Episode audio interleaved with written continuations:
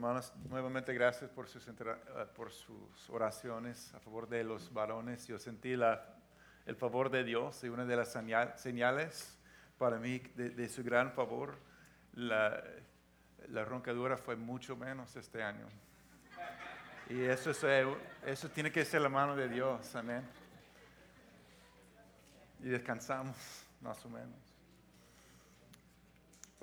Voy a entrar de una vez en, lo profundo, porque ese mensaje para mí es algo profundo que, y, confío que sus corazones están preparados, amén, para ir directamente eh, en lo profundo, amén. Perfecto. Aunque no tenga todas las palabras para expresar cosas tan, tan eh, profundas para mí, para, para usted, yo confío que Dios va a hablar a cada uno según Él quiere, amén. Según, según tu necesidad, según donde estés en tu jornada espiritual, amén. Yo quiero comenzar con dos preguntas. Primero, y, para mí estas preguntas, la respuesta que tengas sobre estas preguntas son eh, indicadores de qué piensas de Dios. ¿Qué piensas de Dios? En primer lugar, en medio de la prueba, la tentación, el, el momento más oscuro, la crisis, el dolor, ¿a dónde vas? ¿A dónde vas? Y la segunda, en medio de esas mismas situaciones que acabé de describir, la oscuridad, el do- el dolor, la crisis, ¿dónde está Dios? ¿Dónde está Dios? Son preguntas que tenemos, todos, todos. Y vamos a estar en Lucas 4 pero, en esta mañana, pero primero yo quiero, ah, voy, a leer un poema que leí en el, retiro, que se llama Las huellas en la arena. ¿Listos? Amén. Para adelante que vamos. Una noche en sueños vi que con Jesús caminaba junto a la orilla del mar bajo una luna plateada. Soñé que veía en los cielos mi vida representada en una serie de escenas que en silencio contemplaba. Dos pares de firmes huellas en la arena iban quedando mientras con Jesús andaba como amigos conversando. Miraba atento esas huellas reflejadas en el cielo, pero algo extraño observé y sentí gran desconsuelo. Observé, que algunas veces al reparar en las huellas, en vez de ver dos pares, veía solo un par de ellas. Y observaba también yo que aquel, aquel solo par de huellas se advertía mayormente en mis noches sin estrellas. En las horas de mi vida llenas de angustia y tristeza, cuando, cuando el alma necesita más consuelo y fortaleza. Pregunté triste a Jesús, Señor, ¿tú no has prometido que en mis horas de aflicción siempre andarías conmigo? Pero noto con tristeza que en medio de mis querellas, cuando más siento el sufrir, veo solo un par de huellas. ¿Dónde están las otras dos que indican tu compañía cuando la tormenta azota sin piedad la vida mía?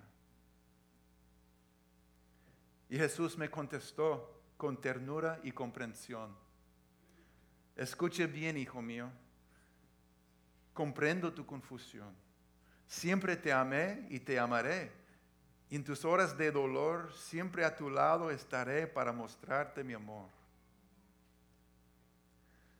Mas si ves solo dos huellas en la arena del caminar y no ves las otras dos que se de- debieran notar, es que en tu hora afligida, cuando flaqueen tus pasos, no hay huellas de tus pisadas, porque te llevo en mis brazos.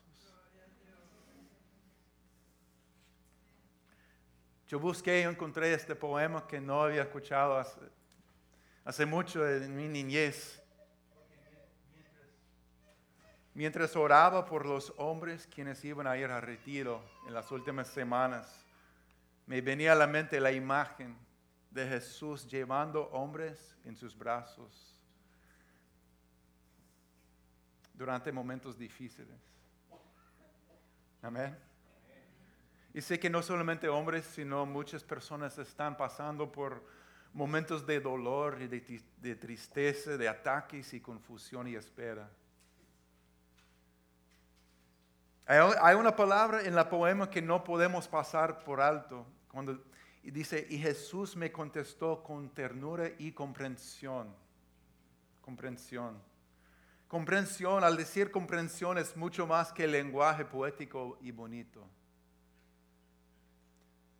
Ilumina y subraya una realidad sobre nuestro Dios y su naturaleza.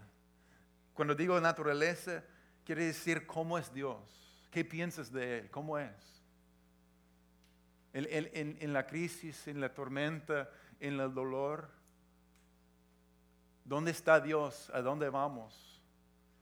Porque todo tiene que ver con, cómo es Dios, cómo lo ve. Lo vemos, amén. Y la manera que pensamos en Dios va a marcar la diferencia en todas las áreas de nuestra vida. La manera que piensas de Dios va a marcar la diferencia en todas las áreas de tu vida. Y sobre todo, cómo respondemos frente al dolor, la crisis, la tormenta, ¿verdad? Entonces, ¿para dónde vas? ¿A dónde vas? ¿Y dónde está Dios? Pero dice que Jesús me contestó con comprensión. Eso es una, verdad bíblica sobre la naturaleza de, Dios y viene de su palabra. Eso es lo que vamos a ver, vamos a mirar hoy. Ese, ese aspecto del corazón de nuestro Dios, de Cristo, nuestro Salvador, que Cristo comprende. Cristo comprende. Pero la manera que pensamos en Dios va a marcar la diferencia. Había un monje famoso quien trataba de seguir y agradar a Dios con todas sus fuerzas. Hasta que un día oscuro terminó él confesando, yo odiaba a mí mismo y llegué a odiar a Dios. Porque Dios me exigía, exigía, me juzgaba y nunca podía alcanzar sus expectativas. Este monje famoso se llama Martín Lutero. Y si sabes un poco de la historia, Martín Lutero cuando encontró el libro de Romanos y el mensaje de la gracia de Dios que nos salva por gracia como un regalo porque Cristo se entregó por amor a los pecadores. Y cuando ponemos nuestra fe en Él, somos salvos por la gracia. Cuando ese mensaje impactó su corazón por primera vez al estudiar el libro de Romanos, cambió su vida de tal manera que en el día de hoy es conocido como Martín Lutero, el reformador, que no solamente cuando se cambió su manera de ver a Dios, no solamente cambió su vida, cambió la historia. Así de grande fue el cambio cuando encontró la verdad que Dios no está ahí para juzgar y un Dios que nunca podemos alcanzar su, lo que exige de nosotros, sino envió su Hijo que bajó y se humilló y fue crucificado y resucitó para hacernos hijos amados y darnos la vida eterna por pura gracia. Amén. Amén. Así es. Gloria a Dios, pero ven cómo la manera en que pensamos en Dios cambia todo. ¿Cómo ves a Dios, hermano? Amigo, ¿cómo ves a Dios? ¿Cómo es Dios? ¿Cómo Él te ve a ti? En tus días buenos y en los no tan buenos. ¿Cómo te ve a ti? ¿Qué piensa de ti cuando luchas? ¿Qué piensa de ti Dios cuando luchas y flaqueas? Cuando te, miras en el espejo y, te sientes no digno de ser llamado cristiano. ¿Cómo, ¿Qué es lo que Dios está pensando? ¿En qué dirección corres cuando fallas? ¿Hacia Dios o lejos de Dios? Son preguntas importantes, ¿no? Indica lo que pensamos de Dios. Un, día yo, tuve la oportunidad de conocer en un, vuelo un rabí judío. Es, esos hombres son profundos, tienen tanto conocimiento del Antiguo Testamento y platicaba con una señora por mucho tiempo. Yo, yo oía, oía, oía. Y después, después de varias horas, pensé, yo, yo quiero platicar con este, este rabí. Y si conoces la, Isaías 53, habla del siervo que sufre, sufre por el pecado y el dolor y la enfermedad del pueblo. Y lo entendemos que es una de las eh, profecías más grandes y profundas acerca del Mesías que iba a venir y sufrir en nuestro lugar, Cristo Jesús. Amén. Y le pregunto, amigo, ¿qué piensas de Isaías 53? Y me dijo, bueno, yo sé que los cristianos piensan de, Jesús y eso, pero no creemos así. Pensamos, eso es la historia de todos nosotros, porque todos sufrimos. Y otras, otras pláticas, pero no, no, no sabía exactamente qué decir, pero después, más tarde, al reflexionar, se rompió mi corazón porque me di cuenta que conforme a lo que Él entiende de Dios y la humanidad y esta escritura, todos sufrimos, todos pasamos por mucho dolor y, enfermedad y problemas y eso. Pero el, único, el único que no entiende es Dios, porque Dios está alejado de nuestros problemas. Si es la historia nada más de todos nosotros, la humanidad, Dios no entiende, no tiene forma de entender lo que sufrimos como seres humanos si no es Cristo. Si no es Cristo. Pero lo que vamos a mirar hoy es que Cristo comprende. Amén.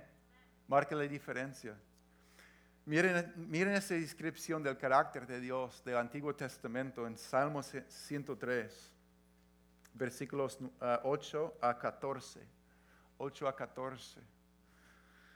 El Señor es clemente y compasivo, lento para la ira y grande el amor no sostiene para siempre su querella, ni guarda rencor eternamente. No nos trata conforme a nuestros pecados, ni nos paga según nuestras maldades.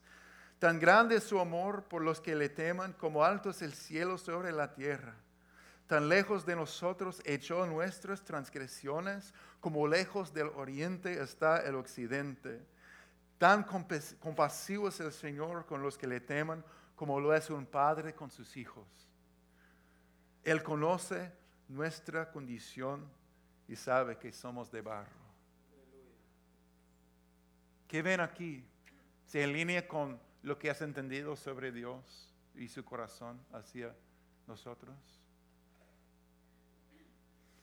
Hermanos, hemos estado hablando de encuentros con Cristo y yo quiero rápidamente eh, subrayar una, una verdad sobre la naturaleza de Cristo. Cristo es Dios. Sabemos claramente en su palabra que Dios creador y, Cristo, el Hijo de Dios.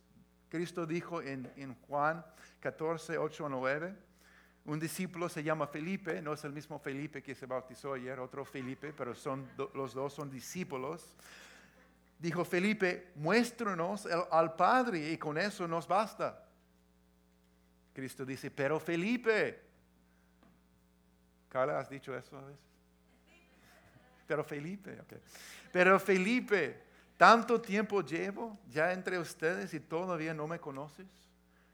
El que me ha visto a mí, ha visto al Padre. ¿Cómo puedes decirme, muéstranos al Padre? El que ha visto a, mí, ha visto al Padre. Y en Juan 10:30, Cristo dijo, el Padre y yo somos uno. Y yo tenía varias otras escrituras que muestran que Cristo es el creador de todo lo que existe. Y mi, mi amada esposa me ayudó a quitar cosas porque no había tiempo, no hay tiempo para todo, ¿verdad? Pero está en la palabra de Dios, tanta evidencia de Cristo es Dios, el creador de todo lo que existe. Pero uno, es uno de los misterios más grandes y maravillosos sobre Dios, la manera en que Él decidió tratar con nosotros al acercarnos a Dios con humildad. Amén es un misterio para nosotros porque al ser honesto, amigos, la verdad, al, tomar en cuenta lo que sufrimos, quisiéramos un Salvador que simplemente utilizara su poder, sea de superhéroe o sea de lejos, para sacarnos del problema y del dolor, del ataque, del, del lodo. Pero no es así. Pero lo que tenemos es, tenemos un Salvador que se bajó y se rebajó y se mete en medio de nuestro dolor. Amén. Un Salvador que se mete en medio del dolor, en medio de la vergüenza, de la tristeza, de la necesidad y de la lucha para primero identificarse con nosotros. Así es nuestro Dios. Otra vez, tal vez quisieras un Salvador que simplemente utilizara su poder para cambiar todo. Y algún día Cristo va a reinar como rey de, esta tierra por completo. Anhelamos y esperamos ese día. Pero ahora tenemos un Salvador que se metió en medio del dolor, la tristeza. Él no, no y, para identificarse con nosotros y luego levantarnos junto con Él. Amén. No solamente desde, desde arriba envió como una, una soga diciendo, bueno, buena suerte, agarra, agarra. Ah, no, no pudo. No, Él entró en lo más profundo del dolor hasta la muerte.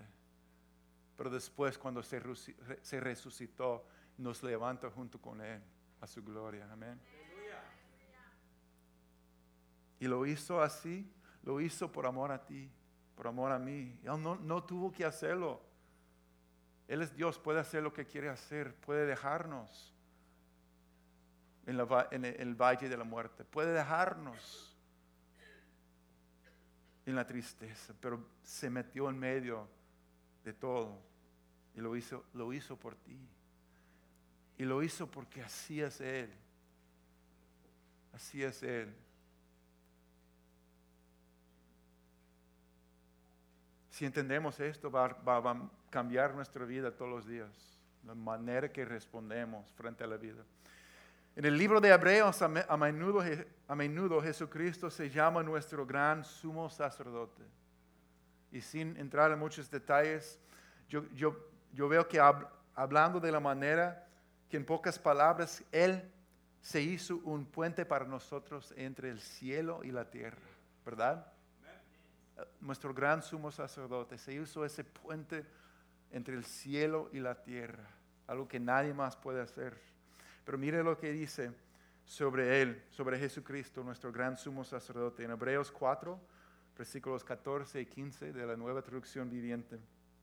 Dice, por lo tanto, ya que tenemos un gran sumo sacerdote que entró en el cielo, Jesús el Hijo de Dios, aferrémonos a lo que creemos. Nuestro sumo sacerdote comprende nuestras debilidades, porque enfrentó todas y cada una de las pruebas que enfrentamos nosotros. Sin embargo, Él nunca pecó. ¿Cómo te impacta? Mira, mira otra vez, podemos leer juntos eh, versículo 15. Nuestro sumo sacerdote comprende nuestras debilidades porque enfrentó todas y cada una de las pruebas que enfrentamos nosotros. Sin embargo, Él nunca pecó. Cristo comprende, amén. Cuando pasas por un momento difícil, nada significa más que tener a alguien a tu lado que entienda por lo que estás pasando. Amén. Yo creo que es importante, hermanos, que veamos y pensemos en el hecho que Cristo, el perfecto Dios hizo, Hijo, comprende. Yo creo que es muy importante cuando me siento no digno de orar o, o buscar ayuda otra vez. Cuando Dios sabe que quieres tirar la toalla. Porque es verdad, en los momentos más difíciles, va a determinar cómo respondamos en esos momentos difíciles, ¿verdad? Vamos a estar en Lucas hoy, ahora, em, pero primero Lucas 3, 21, 22, justamente antes. Al, comienzo del ministerio de Jesús dice que un día en que todos acudían a Juan para que los bautizara, Jesús fue bautizado también. Y mientras oraba se abrió el cielo y el Espíritu Santo bajó sobre él en forma de paloma. Entonces se oyó una voz del cielo que decía, tú eres mi Hijo amado, estoy muy complacido contigo. Todos tenemos momentos con Dios cuando, que marquen nuestras vidas profundamente. Si eres creyente o, o tal vez todavía no, pero estás aquí porque Dios ha estado tocando tu vida, llamándote, ministrándote, Dios, Dios te ha salvado. Tenemos momentos con Dios que marquen nuestras vidas profundamente. Y aquí es uno de estos momentos en la vida de Jesucristo. Cristo se bautiza, no por sus pecados, porque nunca pecó, sino entregándose a la voluntad de su Padre como Pastor Steve le gusta decir, fue una oración sin palabras. Estaba diciendo, Padre, te entrego mi vida. Voy, a vivir tu voluntad hasta el final, hasta la muerte, hasta la cruz. Te doy mi vida. Y se, bautizó y nos puso el ejemplo de entrega también a, Dios. Al, al comienzo de su ministerio, el Espíritu Santo baja sobre él recibe el poder del Espíritu, el poder necesario para llevar a cabo la voluntad de Dios. Y al punto de iniciar su ministerio, antes de predicar o hacer cualquier milagro, el Padre declara sobre él una preciosa y poderosa declaración. Una afirmación preciosa. Tú eres mi hijo amado, estoy muy complacido contigo. ¿Cuántos piensan que esto fue un día importante en la vida de Jesús? Amén. Y él está ahí en el río Jordán. Un momento de entrega plena, un encuentro con el Espíritu Santo, una preciosa palabra declarada sobre su vida. Y si conoces a Cristo, sabes que nosotros también hemos tenido momentos importantes con Dios.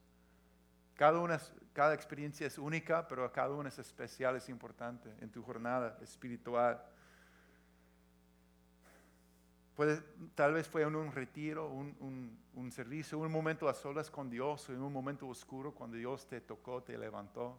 ¿Recuerdas esos, esos momentos? Amén. Si no, prepárate. Una ocasión cuando Dios te habló y te tocó, pero... Y si fuéramos Jesús, yo estoy convencido que quisiéramos quedarnos en el río ¿verdad? Inundados con ese amor y poder y sentir de seguridad y aprobación. Quisiéramos quedarnos en ese lugar.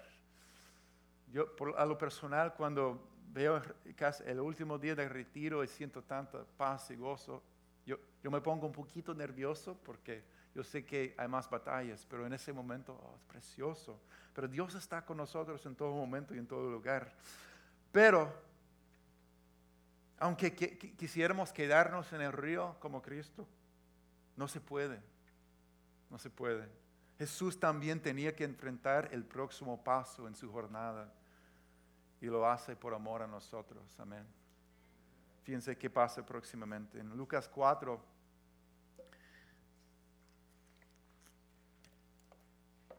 dice que Jesús lleno del Espíritu Santo. Jesús lleno del Espíritu, gloria a Dios volvió del Jordán y cambió el mundo. Ah, ah, sería excelente, ¿no? Volvió del Jordán y fue llevado por el Espíritu al desierto. Allí estuvo 40 días y fue tentado por el diablo. No comió nada durante esos días y pasados los cuales tuvo hambre. Fue llevado del río de revelación por el desierto de gran dificultad.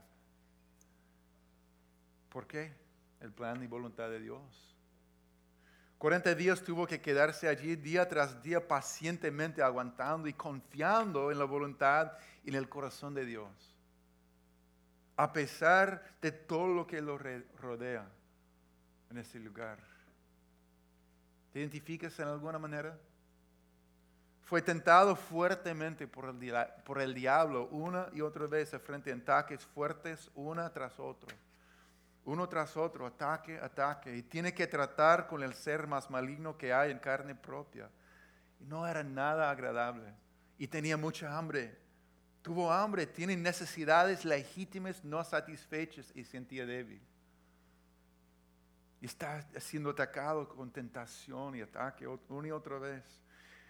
¿Conoces el desierto mío, hermano mío? ¿Conoces el desierto?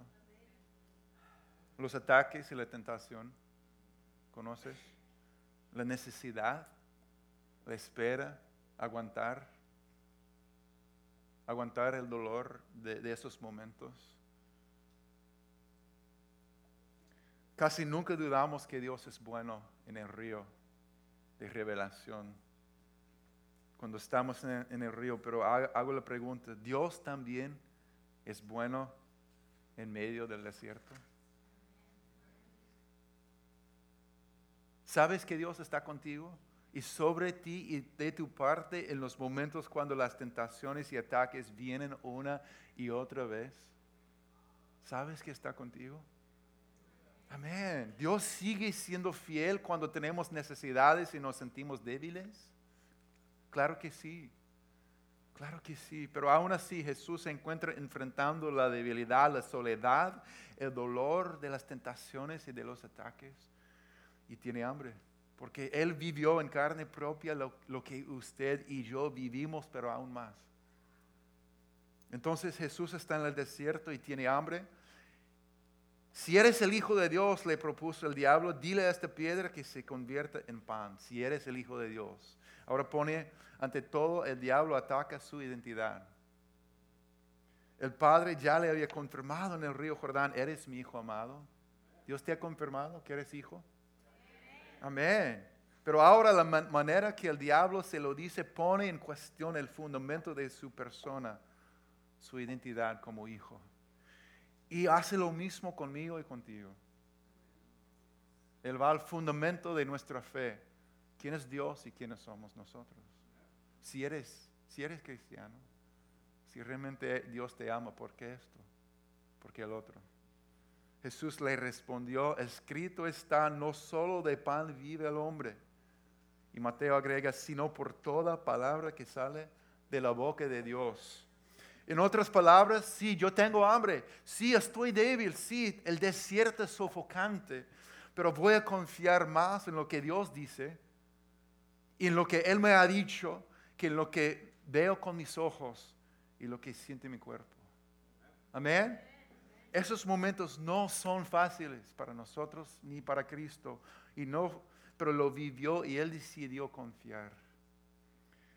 Y luego viene otra tentación. Entonces el diablo lo llevó a un lugar alto y le mostró en un instante todos los reinos del mundo. Sobre estos reinos y todo su, esplendor le dijo, te daré la autoridad porque a mí me, ha sido entregado, entregada y puedo dársela a quien yo quiera. Así que si me adores, adoras, todo será tuyo. La verdad, hermanos, es que un día Cristo iba a heredar todos los reinos de este mundo. Va a ser el rey, amén. Va a ser el rey de todo. Pero primero tuvo que pasar por el sufrimiento de la cruz, de humildad, el, quebrantamiento de la muerte, por amor a, a tú y yo, de acuerdo a la voluntad de Dios. Y otra vez no sería nada fácil para Cristo. Clamó en el jardín de Getsemaní, justo antes de ir a la cruz. Padre mío, si es posible, haz que pase de mí esta copa. Pero que no sea como yo lo quiero, sino como lo quieres tú. Así que en el desierto Cristo sufre, pero cae, pero no cae. Jesús le contestó, escrito está, adora al Señor tu Dios y sírvele solamente a Él.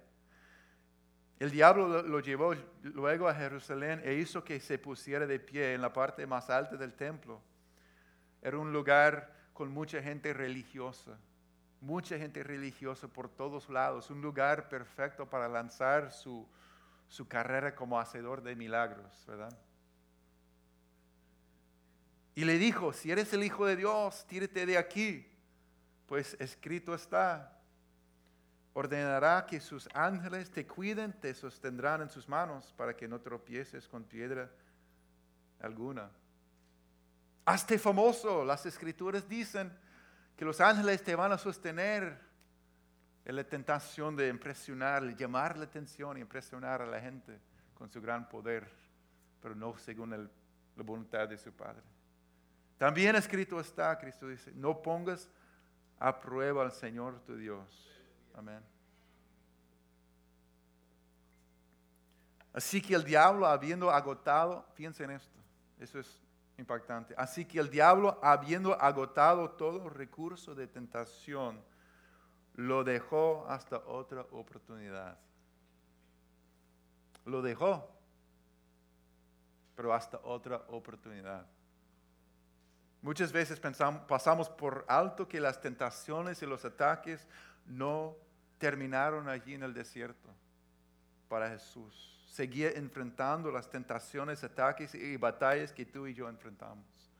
Wow. No sé si, si sabías eso, pero dice que el, diablo lo dejó para otro, hasta otra oportunidad. Eso es el dolor de, de la batalla espiritual, es que viene una y otra vez. ¿Verdad? Pero dice, la cosa es que Cristo comprende que la lucha sigue cuando salgamos de las puertas, cuando regresamos del retiro. Cristo comprende cómo es tener tu identidad puesta en cuestión y atacada. Comprende cómo siente ser tentado en los momentos más débiles, cuando el cuerpo está clamando. Pero nunca pecó. La buena noticia es que Él nunca pecó. Nunca cayó bajo ese ataque y, y- tentación que venía una y otra vez contra Él. ¿Sabes algo que yo amo de Jesucristo? Hemos visto que las personas tienden a, usar su supuesta, supuesta perfección para sentirse mejor que los demás y hasta jactar y juzgar. ¿Sí o no? aunque no son perfectos, su supuesta perfección. Pero Cristo toma su perfección real para hacer lo que nada ni nadie puede hacer, salvarnos de nuestros pecados al tomar nuestro lugar en la cruz. Amén. Como el único sacrificio perfecto, el único sacrificio perfecto. No te echa en la cara tus fallas, sino interviene y da su vida en rescate por nosotros los débiles. Gloria a Dios. Así es Jesucristo. Amén. No hay nadie como Él. Pero las, las, pruebas siguen. Dicen en versículo 14 que Jesús regresó a Galilea en el poder del Espíritu se extendió su fama por toda aquella región. Voy a resumir un poco esa parte. Pero el desierto de dificultad no dura para siempre pero no es nuestro destino final. Amén. Pero haber sufrido un tiempo de ataque, tentación y debilidad muy fuerte, regresa a Galilea en el poder del Espíritu, está impactando vidas. Algo que pasa a Cristo, que me impactó a mí en, en leyendo la palabra la otra semana, que Cristo viene a su, a su pueblo donde creció, en Galilea, y entra en la sinagoga y, y- y- les, les entrega el- eh, el- el libro del profeta Isaías y él comienza a declarar, el Espíritu del Señor está sobre mí por cuanto me he ungido para anunciar buenas nuevas a los pobres. Me ha enviado a proclamar libertad a los cautivos, a dar vista a los ciegos, a poner en libertad a los oprimidos, a pregonar al año del favor del Señor. Luego enrolló el libro, se, se lo devolvió al, al ayudante y se sentó. Todos los que estaban en la sinagoga lo miraban detenidamente. Y él comenzó a hablarles, hoy se cumple esta escritura en presencia de ustedes. Era una profecía de Isaías 61, una declaración que la unción y la misión del Mesías, que él, yo quiero poner una paréntesis aquí. Dice en Isaías 61 que, que el Espíritu del Señor está sobre mí, Cristo, para sanar a los corazones heridos. Amén. O sea, ¿por qué, ¿por qué Cristo tenía tanto poder? ¿Qué iba a hacer con su poder? Sanar a los corazones heridos. Eso me da mucha esperanza como pastor porque yo, yo sé que todos tenemos corazones heridos y solo Cristo puede sanar y Él está aquí. Dice que he venido para anunciar buenas nuevas a los pobres, a los indefensos, para dar libertad a los cautivos y vista a los ciegos, para dar libertad a los cautivos, a poner en libertad a los oprimidos. Si tú te identificas con la, necesidad, con el dolor, sea emocional, físico, relacional, con la opresión de las ataduras, con la ceguera, con el quebrantamiento, con el dolor, con la lucha, Cristo, Jesucristo vino por ti. Él mismo lo dijo.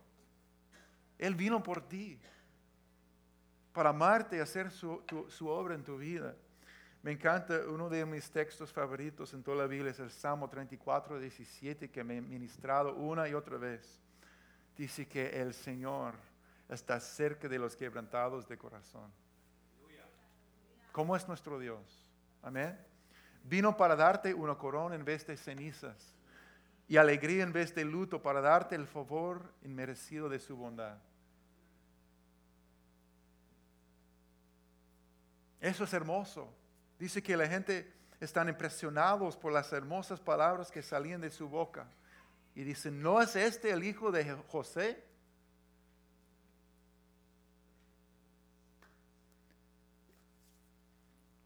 Ese es el texto que me impactó.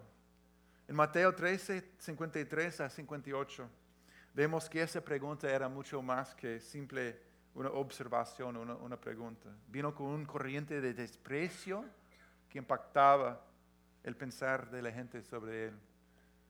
Vemos la misma situación aquí. Dice, Jesús estaba enseñando, se fue de allí. Al llegar a su tierra, donde creció, comenzó a enseñar a la gente en la sinagoga. ¿De dónde sacó este tal sabiduría, tales poderes milagrosos? Decían maravillados. ¿No es acaso el, el hijo del carpintero? El hijo del carpintero.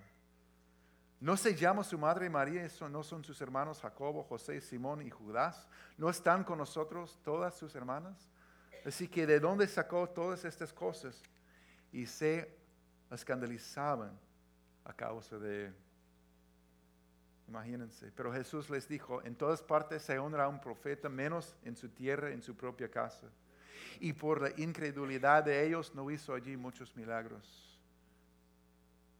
Eso me impactó, porque a pesar de su unción, a pesar de su sabiduría divina, su poder, el hecho que Dios estaba con él, estaba en él, el hecho que ellos mismos estén impactados por él, la gente no, en su propio pueblo donde creció no eran capaces de ver más allá del estereotipo que tenían de Jesús. Para, e, para ellos, él era nada más el hijo, de, el hijo de José, el hijo del carpintero. Su papá era carpintero, él era carpintero, y no podían ver más allá de su exterior y su historia con ellos. Eso es interesante. No podían reconocer al Hijo de Dios porque solo podían ver el Hijo del carpintero. Estoy hablando de la opinión de la, de la gente. De la opinión de la gente. Lo menosprecian después de decir, wow, mira, mira, su unción, sus palabras hermosas, lo menosprecian con un prejuicio que cieguen sus ojos y lo rechazan. Jesús sufrió la pena de prejuicio. La gente juzgándolo por su exterior y porque lo único que podían ver de él.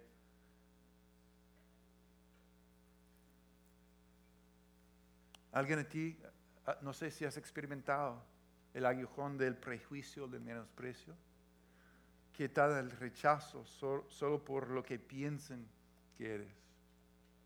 Duele, ¿no? Cristo también. Las opiniones de los demás que no nos, no nos definen, no nos definen, pero has conocido la trampa de vivir por las opiniones de la gente, si la gente es cercana o, o cualquier otra persona.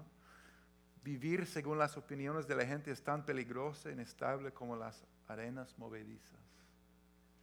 Jesús no solamente comprende la lucha con el enemigo en la carne, también entiende la lucha con la gente y su trato y sus opiniones. Y yo sé que para algunos de nosotros la, la lucha más difícil es, es qué piensan de mí, la lucha con las opiniones de otros. Cristo ha experimentado todo eso también. De hecho, querían tirarlo y matarlo después, no podían aguantar su, quién era. Bueno, tomando en cuenta todo lo que pasó y nunca pecó, eso es difícil no pecar cuando la gente nos trata así, nos juzgan injustamente. Es difícil, pero Cristo nunca pecó, por Él comprende, pero también es capaz de salvar. Lo que tienen que capturar y entender son dos cosas. Cristo comprende, pero también es capaz para salvar. Así dice Hebreos 2, 18, por haber sufrido él mismo, la tentación puede socorrer a los que son tentados. Ahora llegamos al punto de todo esto. Otra vez estamos, yo quiero mirar tomando en cuenta lo que vimos. Hebreos 4, 15 a 16. Vamos a leerlo juntos otra vez para que baje aún más en nuestro corazón. Nuestro sumo sacerdote comprende nuestras debilidades porque enfrentó todas y cada una de las pruebas que enfrentamos nosotros. Sin embargo, Él nunca pecó. Versículo 16. Ahora la respuesta. Así que acerquémonos con toda confianza al trono de la gracia de nuestro Dios. Allí recibiremos su misericordia y encontraremos la gracia que más ayudará cuando más las necesitemos. Amén. La gracia que nos ayudará cuando más la necesitemos. Hermano, no, no importa lo que estés pasando, tienes un Salvador que a la vez comprende el dolor, pero es poderoso para salvar. Amén. Que usa su perfección para romper el poder del enemigo, el del pecado y sacrificarse en la cruz por amor a cada uno de nosotros. Él no se detiene permaneciendo distante de tu dolor. En cambio, Él quiere meterse en medio de la parte más oscura de tu vida.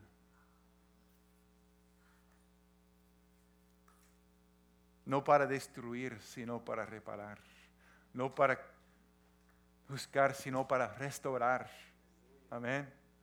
No viene para tumbar la casa de tu vida, sino para restaurarla y hacer una obra de arte.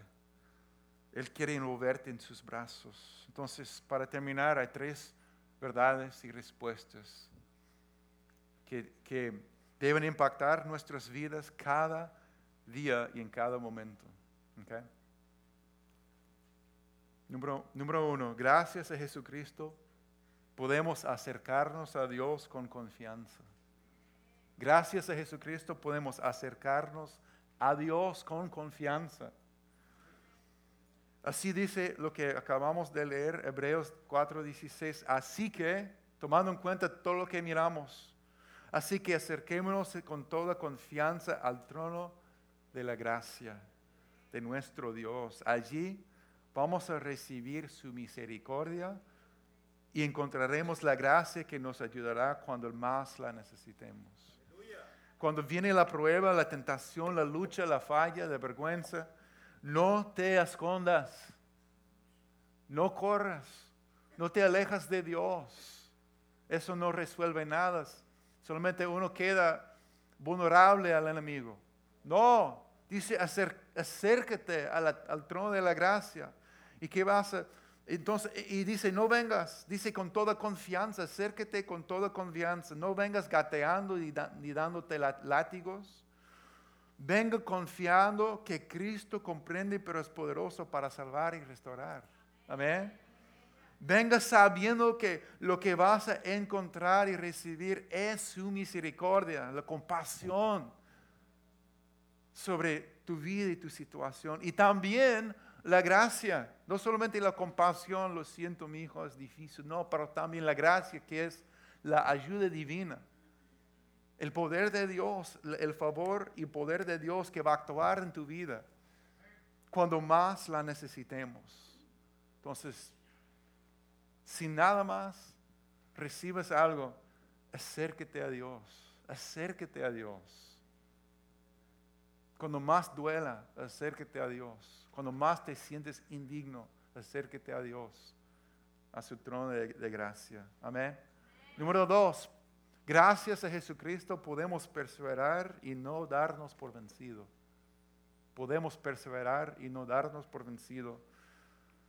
Cuando hemos estado aguantando en el desierto, viene la mentira, tira la toalla. Dios se ha olvidado de ti. Vas a estar aquí por siempre, eso ya es tu destino, tu vida. Todas las mentiras que vienen. La intención del enemigo es, alejarnos de Dios y después convencernos que no vale la pena. Son pura, es pura mentira. Mire lo que dice Hebreos 12, 1 a 3. Dice, y corramos con perseverancia la carrera que Dios nos ha puesto por delante. ¿Cómo vamos a poder correr con perseverancia? Algunos de ustedes necesitan mucho entender esto porque se requiere en, en este momento de tu vida paciencia y perseverancia. la actitud que pase lo que pase, no voy a rendirme frente a la oposición. Amén. Y corramos con perseverancia la carrera. Esto lo hacemos al fijar la mirada en esto lo hacemos al mirar la mirada en Jesús, el campeón que inicia y perfecciona nuestra fe. No, no, lo es todo. Debido al gozo que le esperaba, el gozo de tu salvación, Jesús soportó la cruz sin importarle la vergüenza que esta, esta representaba. Ahora está sentado en el lugar de honor junto al trono de Dios Piensen en versículo 3. Piensen en toda la hostilidad que soportó por parte de pecadores, así no se cansarán ni se darán por vencidos. Amén. Gracias, Señor. Dice cuando vemos, amén.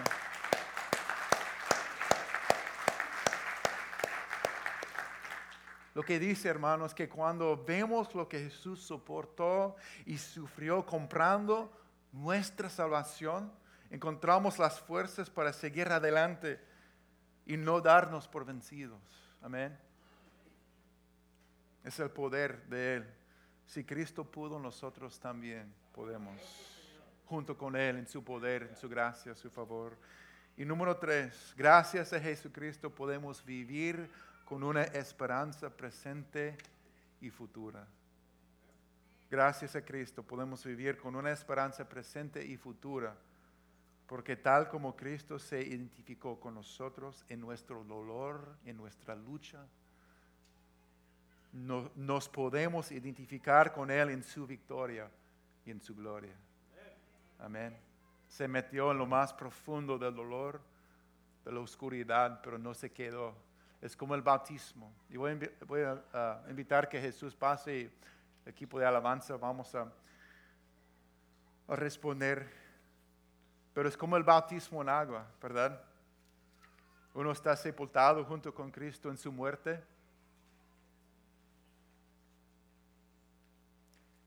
Pero ¿qué pasa? No nos, no nos quedamos ahí en la tumba, ¿verdad? Donde Él murió por nuestros pecados. ¿Qué pasa? Subió, se levantó simboliza algo importante para nosotros. Si Cristo tomó la muerte, experimentó la muerte y el